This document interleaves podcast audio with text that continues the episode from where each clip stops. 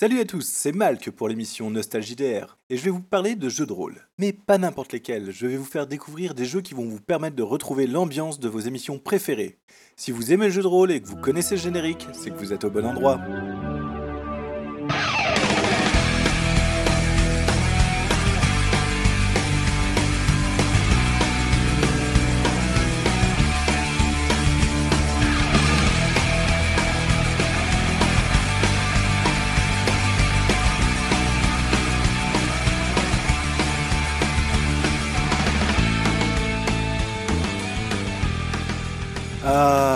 Buffy contre les vampires, une série qui a bercé ma jeunesse avec la trilogie du samedi. Buffy, c'est l'histoire d'une lycéenne qui change de ville après avoir cramé une partie de son ancienne école car elle combattait des vampires. Et oui, Buffy est l'élu, la tueuse de vampires. Il y en a une par génération et son but est de combattre le mal sous toutes ses formes. Bien sûr, manque de bol, la nouvelle ville de Buffy appelée Sunnydale est aussi la bouche de l'enfer où les forces maléfiques se concentrent. Aidé par ses amis et son mentor, ils vont tout faire pour sauver le monde et Sunnydale des créatures qui vont débarquer chaque semaine. Du coup, pour moi, on avait tout ce qu'il fallait pour me donner envie de jouer. On avait un groupe soudé, du bottage de fesses des monstres, des histoires bien cadrées, et on va voir ce qu'il faut pour maintenant jouer à Buffy. Si on passait aux choses sérieuses. Déjà, il convient de se demander ce qui constitue l'essence d'un épisode, mis à part les scènes dans les cimetières, pour pouvoir en retrouver l'ambiance. En général, un problème survient hors champ, c'est-à-dire sans que les protagonistes ne le sachent. Puis, les héros de la série découvrent des indices, leur laissant penser que quelque chose d'étrange se prépare. Le fait d'être situé sur la bouche de l'enfer les autorise à être parano et à faire les hypothèses les plus dingues entre eux. Après une légère enquête, les protagonistes recherchent un moyen de détruire le monstre et vont ensuite le confronter. Par-dessus tout ceci, il faut rajouter les liens entre les personnages, les spécificités de chacun d'eux dans les intrigues, les innocents à sauver. Donc, pour résumer, un scénario typique, c'est problème, découverte, recherche, confrontation, résolution. Étant donné que l'on recherche plutôt l'action, la phase de recherche doit rester légère et fun. De plus, chacun doit pouvoir contribuer au scénario, même sans être LA tueuse de vampires. Du coup, voici le jeu que je vous propose pour jouer. Monster of the Week est un jeu de rôle de Michael Sound et de Steve Hickey, sorti chez Evil Hat Productions en VO et dont une VF est en cours de préparation chez Studio Dead Crow. Le système utilisé est le fameux Motorisé par l'Apocalypse, un système inspiré d'Apocalypse World de Vincent Baker et qui depuis quelques années remue pas mal le monde des jeux de rôle, que les gens soient pour ou contre d'ailleurs.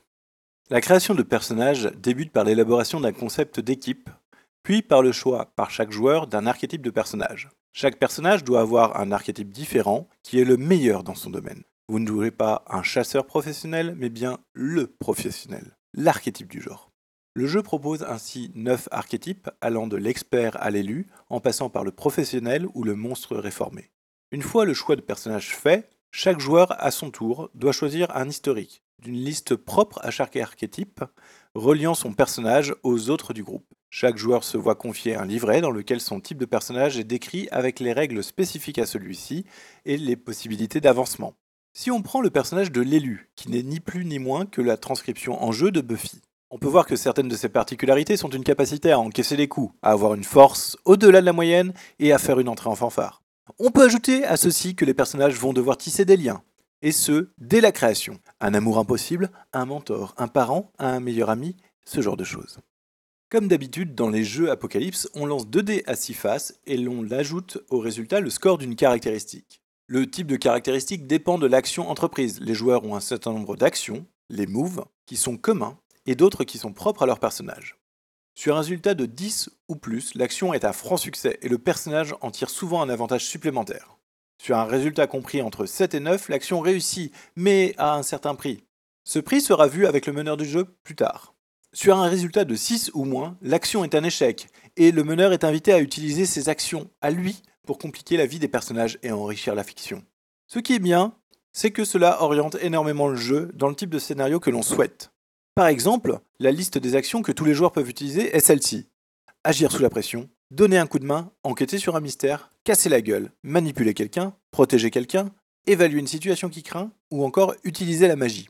Comme vous le voyez, toutes les actions sont orientées pour être applicables dans une ou plusieurs des phases du scénario que nous avons vu. Le livre de base contient pas mal d'aides dans la création et la façon de mener les scénarios de Monster of the Week. Ce sont des conseils qui peuvent d'ailleurs s'appliquer à pas mal de jeux sur le même principe. Le principe d'un scénario est clairement exposé, les étapes clairement identifiées, proches de celles d'un épisode de Buffy d'ailleurs, et les motivations des intervenants sont bien construites. Cela permet de se lancer très très vite, avec un minimum de travail et de notes dans l'action d'une partie.